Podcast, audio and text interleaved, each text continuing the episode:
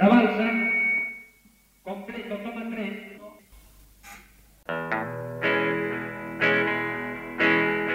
El 19 de junio de 1967 cayó el lunes. Ese día, los cuatro rosarinos que trabajaban por muy poca plata como grupo estable de la cueva, más un porteño que no se sumaba a las performances nocturnas en el sótano porque todavía era menor de edad, llegaron al estudio con tantas ilusiones que nadie podría haber descrito adecuadamente.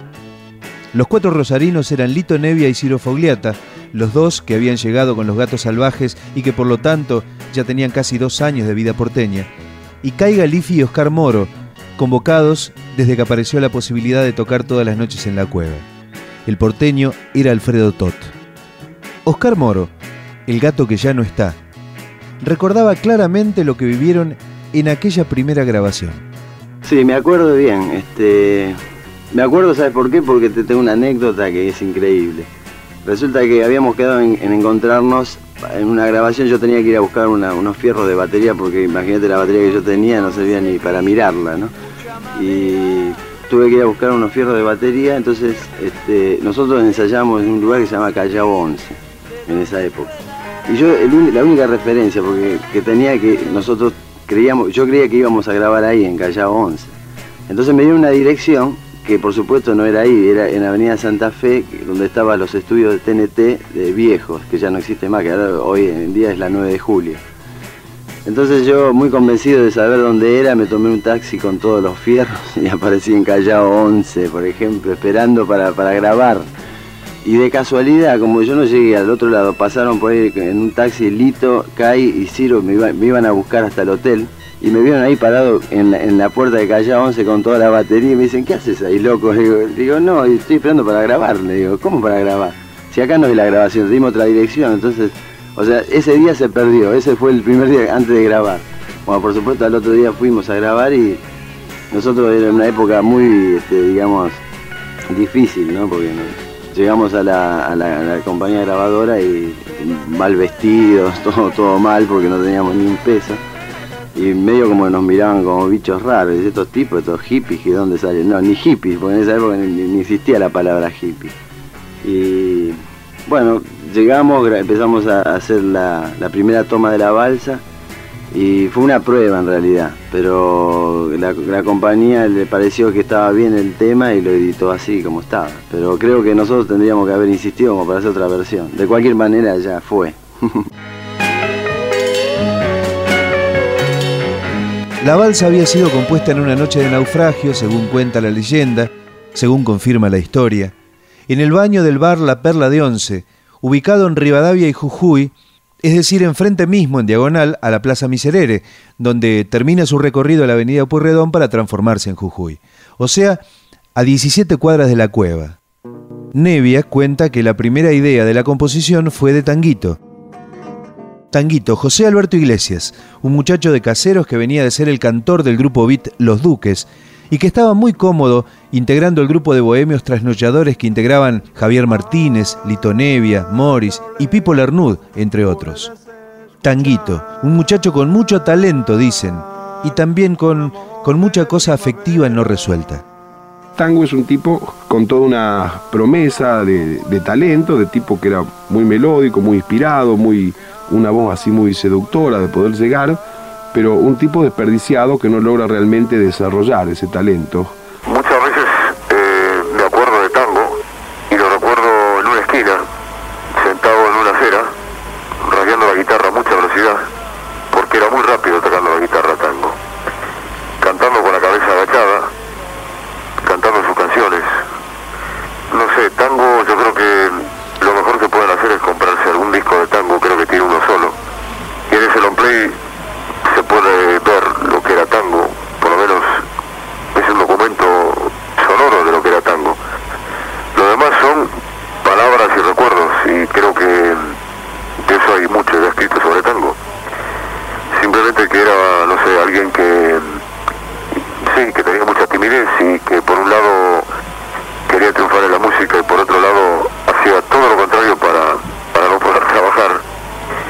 Y no sé qué más decirte de tango, pero me, me refiero de vuelta al disco. El disco creo que es lo mejor que se puede hacer es volver a escuchar el disco de tango. será la la última guerra, vendrá la Mm, es una excusa absurda para matar. Soldado ya regresa, ven y no luches más. ¿No ves que en dos mil años no ha habido paz?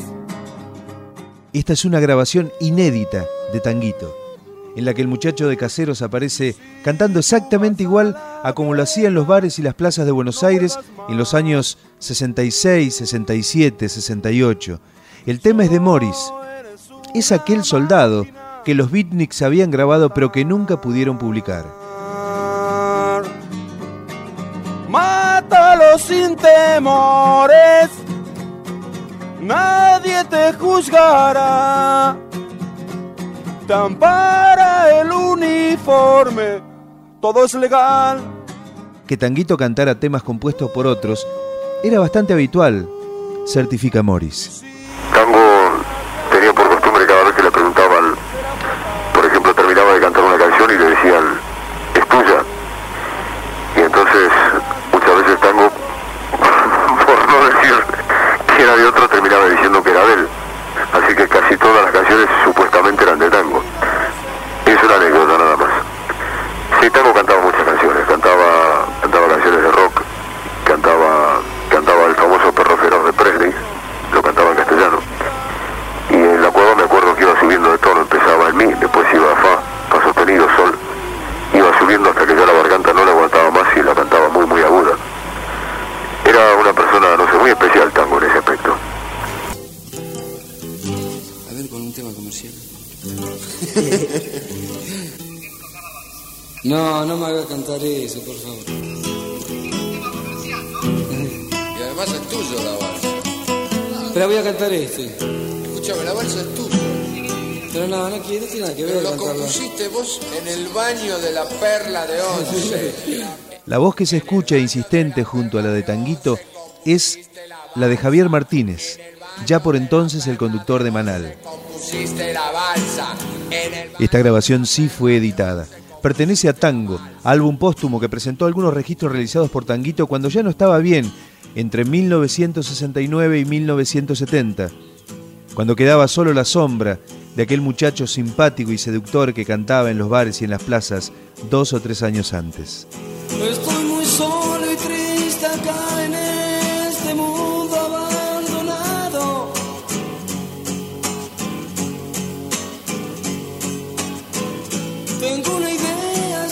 Y entonces, ¿cómo fue compuesta la balsa?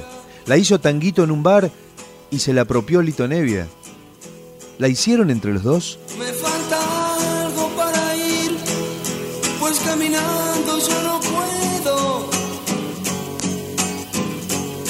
Construiré una balsa y me irán a naufragar. Esa aparición de Javier Martínez en la grabación de Tanguito, en lo que fue después el disco, encendió la leyenda negra. Y durante muchos años se habló de un robo que ahora sabemos que nunca existió. Yo me acuerdo de la única manera que sé que es. Y lo que vos me comentás de la repetición esa que dice Javier allí, la verdad que la repetición, eh, es gratuita, pero desde este punto de vista, es gratuita porque alcanza con que lo diga una sola vez, Javier, ¿no es cierto? Eh, lo digo en el sentido de este, así bien peyorativo, ¿no es cierto? De, calumnia, de resentimiento.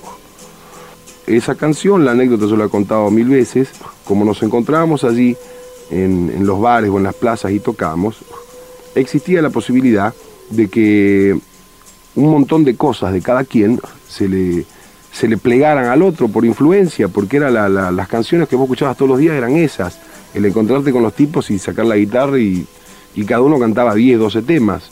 De esa manera es que, por ejemplo, en su forma de cantar, eh, Morris eh, incorpora falsetes y un montón de cosas que eran naturales mías, ya no desde esa época, sino desde el Quíreme Siempre que hablábamos antes, a los ocho años. Y los tarareos, que también hace tango, tienen que ver con esas cosas mías.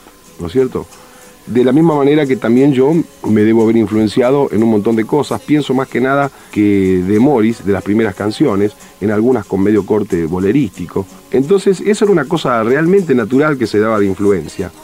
A veces alguien este, decía, mira, tengo una idea de una canción, pero no sé cómo seguirla, y a lo mejor al otro se le ocurrió otra parte y de ahí salía alguna canción que pertenecía a dos, como por ejemplo Ayer No Más, que es una letra que hace Pipo y entonces Morris le pone música, ese tipo de trabajo coautoral que se le llama, ¿no? El parceiro brasilero.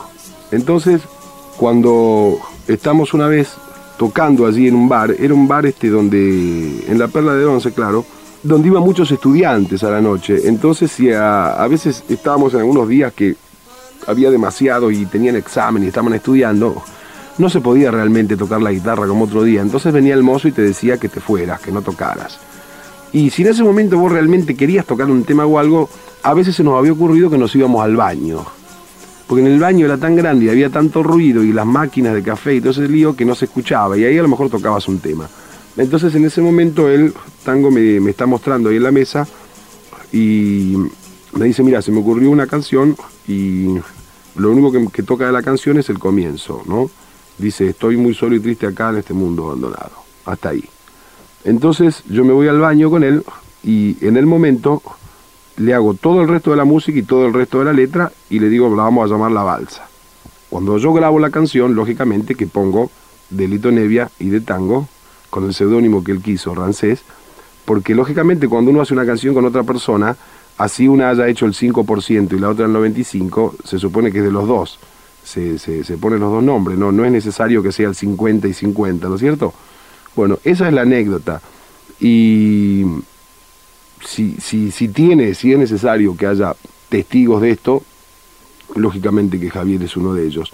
Así que todo lo que, lo que está después ahí es más o menos la misma cosa, eh, la misma cuota de mediocridad que a cualquier persona que hace cosas en nuestro ambiente le tocan, como que por ejemplo eh, se supone que yo debo ser homosexual, drogadicto y subversivo también, ¿no es cierto? Son leyendas negras que no sé por quién son inventadas, pero realmente son inventadas por gente muy irresponsable y absurda. Y bueno, no aportan nada, ¿no? Se hacen perder el tiempo, porque es un grito total, es un secreto a voces, viste que la balsa es de Tanguito y es de Lito Nevia. Y, y es más, está tan bien delimitada la composición que hay muchas maneras de componer eh, música y letra de a dos. Pero la balsa fue compuesta en dos secciones muy delimitadas.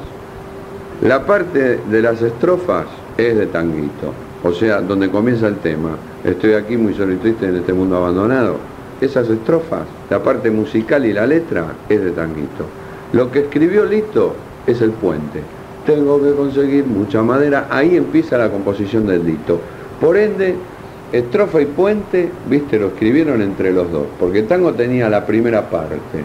Estaban cambiando figuritas, charlando en la perla, se vieron en esos días, y Lito se copó con el tema y le hizo la segunda parte de acuerdo con Tango, es decir, lo empezaron a- lo siguieron escribiendo los dos. La segunda parte la escribió Lito. Y después lo llevó como tema y los gatos lo arreglaron, lo grabaron y fue el primer hit del rock nacional, que tiene autoría compartida. Es así. Es muy justo para con Lito esa leyenda absurda, mentirosa, de que Lito Nevia le robó a Tanguito la balsa. Lito Nevia es el compositor más prolífico del rock nacional. Nadie escribió tanta música como Lito Nevia. Creo que ni él se debe acordar cuántas canciones escribió. Debe tener 527 millones de canciones. Aparte, todo el mundo sabe que Lito es un caballero, es un señor y un tipazo. Tiene tanto talento que no necesita robarle nada a nadie, ¿viste? Y aunque quisiera no lo podría hacer porque le sobran ideas. Pero tampoco quiere hacerlo porque es un tipo con una ética total. Pero te digo, es absurdo pensar así. Pero eso sería una deducción. Lo mío no es deducción. Yo fui testigo presencial, como te dijo él. Lo escribieron delante mío el tema. Yo estaba en una misma mesa, que eran cuatro mesas juntas así en la Perla de Once, y en esos días, bueno, Tanguito me mostró esa primera parte, y yo estaba esa noche que vino Lito y le dijo, mira, tengo el puente del tema. A ver cómo es. Tengo que conseguir mucha madera, y lo escribió ahí, delante mío. Delante mío juntaron las dos partes y salió la balsa. Yo lo vi. Lo que te dijo Lito, que yo fui testigo presencial, es tal cual. Y soy testigo presencial, ¿viste? Lo vi eh, directamente, estaba ahí yo, ¿viste? Viendo cómo lo hacían. Como vi cómo se hacían tantas canciones de toda esta gente, ¿viste? Entonces, fin a cualquier leyenda negra. La balsa, como figura en los registros autorales desde el primer día, es de Lito Nevia y Tanguito. Tanguito que aquella vez firmó como Ramsés VII. Es sí. La balsa es de Lito Nevia también. Por eso. Eso está clarísimo. Basta con joderlo a Lito, porque es una injusticia total para con Lito, ¿viste? Este, La escribieron los dos, Gardelli de Pera, Lennon McCartney. Es así, la escribieron los dos. Estoy muy solo y triste acá en este mundo abandonado. Tengo una idea, es la de irme al lugar que yo más quiera. Este es un registro que nunca antes se hizo público. Para ir, pues caminando yo no puedo. Construiré una balsa y me iré a naufragar. De las cintas originales de la grabación de la balsa. Tengo que conseguir mucha madera. El canal de la voz de Lito Nevia. Tengo que conseguir de donde pueda. Cuando mi balsa esté lista, partiré hacia la locura. Con mi balsa yo me iré a naufragar. El simple La Balsa con Ayer no más de Morris y Pipo Lernud en el lado B fue publicado por la RCA Víctor el 3 de julio de 1967, es decir, dos meses y unos días después de la grabación. Cuando terminamos de grabar el disco La Balsa, este, y ayer nomás, porque fueron los dos temas que grabamos, este, empezó, comenzó a sonar este, por la radio el disco, porque gracias a Horacio Martínez, que es un gran productor ahora de CBS, que en ese momento era manager, representante, padre, hermano para nosotros, gracias a él este, se empezó a difundir mucho el disco porque él se mataba con nosotros para difundirlo. Mientras tanto nosotros estábamos en el hotel y, arreglamos, escuchábamos la radio, por ejemplo, los temas nuestros y nosotros estábamos muertos de hambre todavía en la cama, ¿no? porque ya no podíamos ni movernos. Y bueno, después este, comenzamos a ir a este lugar, a la cueva, y empezamos a hacer unos cambios para otros músicos que estaban acompañando a algunos cantantes en ese momento. Y hasta que definitivamente entramos a tocar los fines de semana con, el grupo, menos Alfredo, porque Alfredo era menor de edad y no podía tocar en boliche. Entonces tocaba este, Lito el bajo, cantaba, Ciro tocaba teclado, Sky guitarra y yo batería. Y bueno, tocamos este, viernes, sábado, o sea, trabajábamos como para poder pagar el hotel y comer, digamos. Pero pasó bastante, pasó como un año antes de que empezábamos a trabajar, digamos. Eh, o sea, después fue tan, digamos, eh, se empezó a pedir tanto el tema la balsa y el disco y que qué linda música y qué sé yo, que bueno, se sacaron una cantidad de X de, discos de RCA Víctor y se sacaron cada vez más, cada vez más y se empezó a vender muy bien hasta que se vendió 200.000 simples de la balsa. Y bueno, pero ya cuando se vendió esa cantidad ya estábamos bien, ¿no? Estábamos trabajando. Fue así. Pasaron varios meses, no un año como decía Moro, pero sí varios meses hasta que la canción empezó a sonar en las radios. Ahí fue cuando el simple comenzó a vender. Primero 10.000, luego 50.000, llegó a vender 200.000 y finalmente 250.000 copias. Ahí llegó el primer momento de, alivio económico para los músicos que tanto la habían peleado, porque hasta ahí la lucha por subsistir no había sido fácil. Nosotros realmente no teníamos ropa directamente, teníamos, estábamos tan mal de ropa que bueno, igual nos arreglamos con las pilchas que teníamos y, fuimos a un programa de televisión que se llama Perfecta Leu, hace mil años. Y yo iba con el tontón porque no teníamos plomo, todos entramos por el canal con yo tapándome un agujero con el bombo, viste, del pantalón, viste, todo mal. Y bueno, entramos al canal y hicimos por supuesto playback como hace todo el mundo. Bueno, entonces grabamos el programa y volví, o sea, era una irrealidad porque nosotros vivíamos en una historia y era un canal de televisión en ese momento, era como nos sentíamos grandiosos ahí adentro. Salíamos y volvíamos a nuestra cueva de siempre, viste. Y bueno, entonces el, el, programa salía a la semana. Y no teníamos televisor para verlo, ¿viste? Eso era lo más terrible. Entonces este, fuimos, eh, vivíamos por el 11. Y digo, bueno, hoy a las 7 de la tarde sale el programa y tenemos que ver, no tenemos televisor. Y salimos los cuatro, viste, por Rivadavia, caminando, y pasamos por los negocios que habían televisores en venta, ¿no? Que estaban prendidos, por ahí, el, programa salía en Canal 7, pero en el, en, el, escaparate estaba el televisor en Canal 13, por ejemplo. Entonces, mirá, ahí hay un televisor, podríamos, y estaba lloviendo, me acuerdo. Mirá, pues ahí hay un televisor, podríamos ver el programa, pero mira, está en Canal 13. Y bueno, pero digámosle al tipo que lo ponga en Canal 7, así podemos ver el programa. Entonces entramos y le decimos buenas tardes y el televisor este, no podía ponerlo en Canal 7 que vamos a estar nosotros ahora. Y el tipo dice, ¿cómo van a estar ustedes? Sí, pero mire, nosotros grabamos un programa de televisión y no tenemos televisor para ver y queríamos ver este programa, aunque sea lo vemos de la calle. Cuando salimos, el tipo lo puso en Canal 7, salimos a la calle y nos pusimos a ver el programa, loco, en la calle, lloviendo con paraguas, viste, viendo el programa nuestro, un programa que habíamos grabado, viste, en, la, en la, calle. Una, son anécdotas así divertidas, pero que en ese momento no eran tan divertidas. En la primavera del 67 la canción se instaló en el aire, la balsa en todas las radios, y los gatos se hicieron famosos.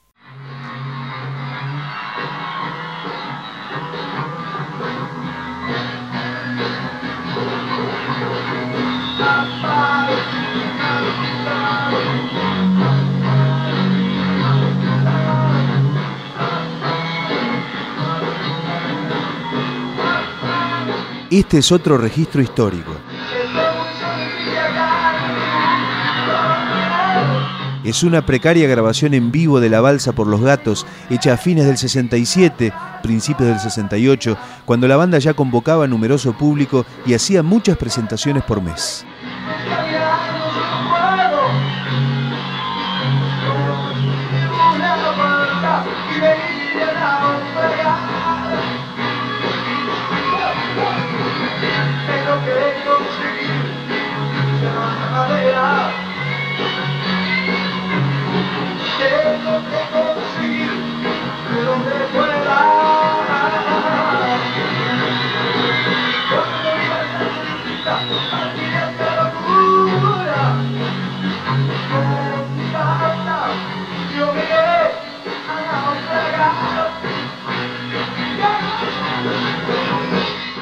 ¿En algún momento a vos se te ocurrió pensar que, que se les estaba dando de verdad y que estaban construyendo lo que fue realmente el primer éxito, el primer gran éxito de este tipo de música acá en el país?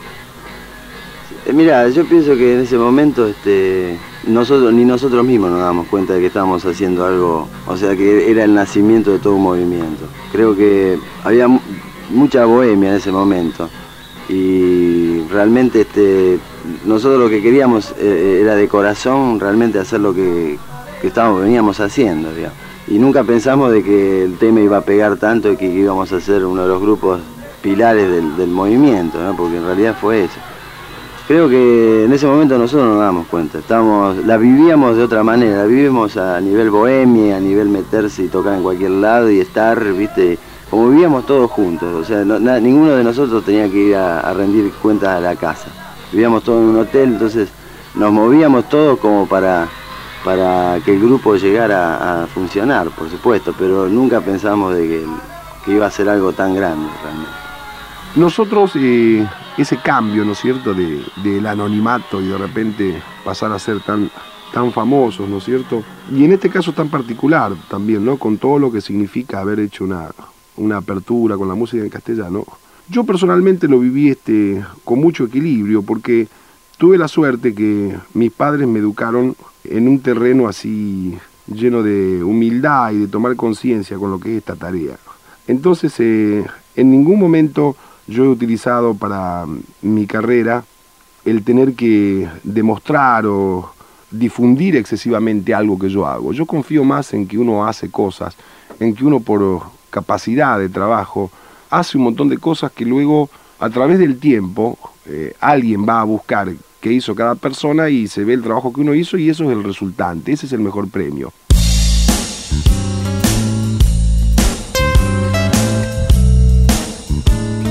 Esta es la historia del primer éxito del rock argentino, la de un disco simple con la balsa que vendió miles y miles de copias en pocos meses hace 40 años. Estoy muy solo y triste acá en este mundo abandonado.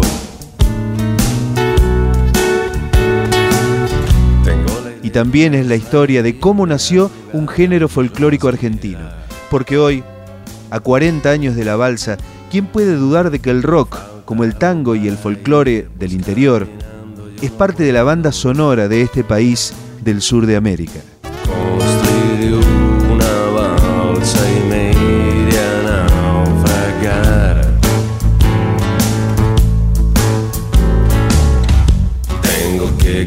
Conseguir mucha madera. Tengo que conseguir de donde pueda. Y cuando mi balsa esté lista, partiré hacia la locura.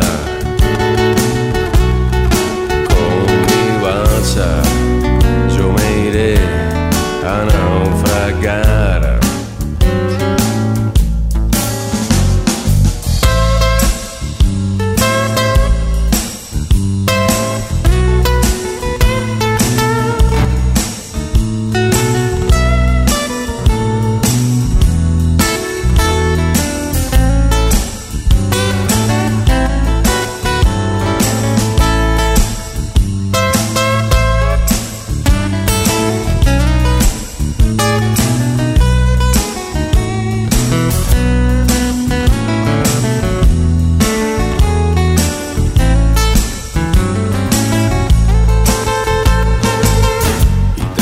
Que conseguir mucha madera. Y tengo que conseguir de donde pueda. Y cuando mi balsa esté lista, partiré hacia la locura.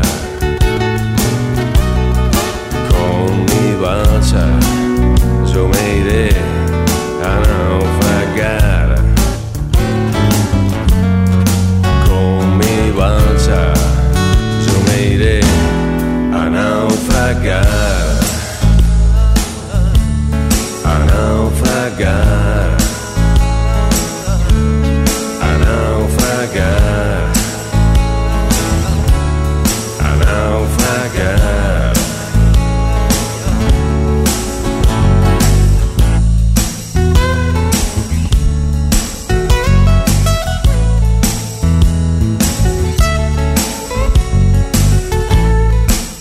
Fue otra realización de rock.com.ar.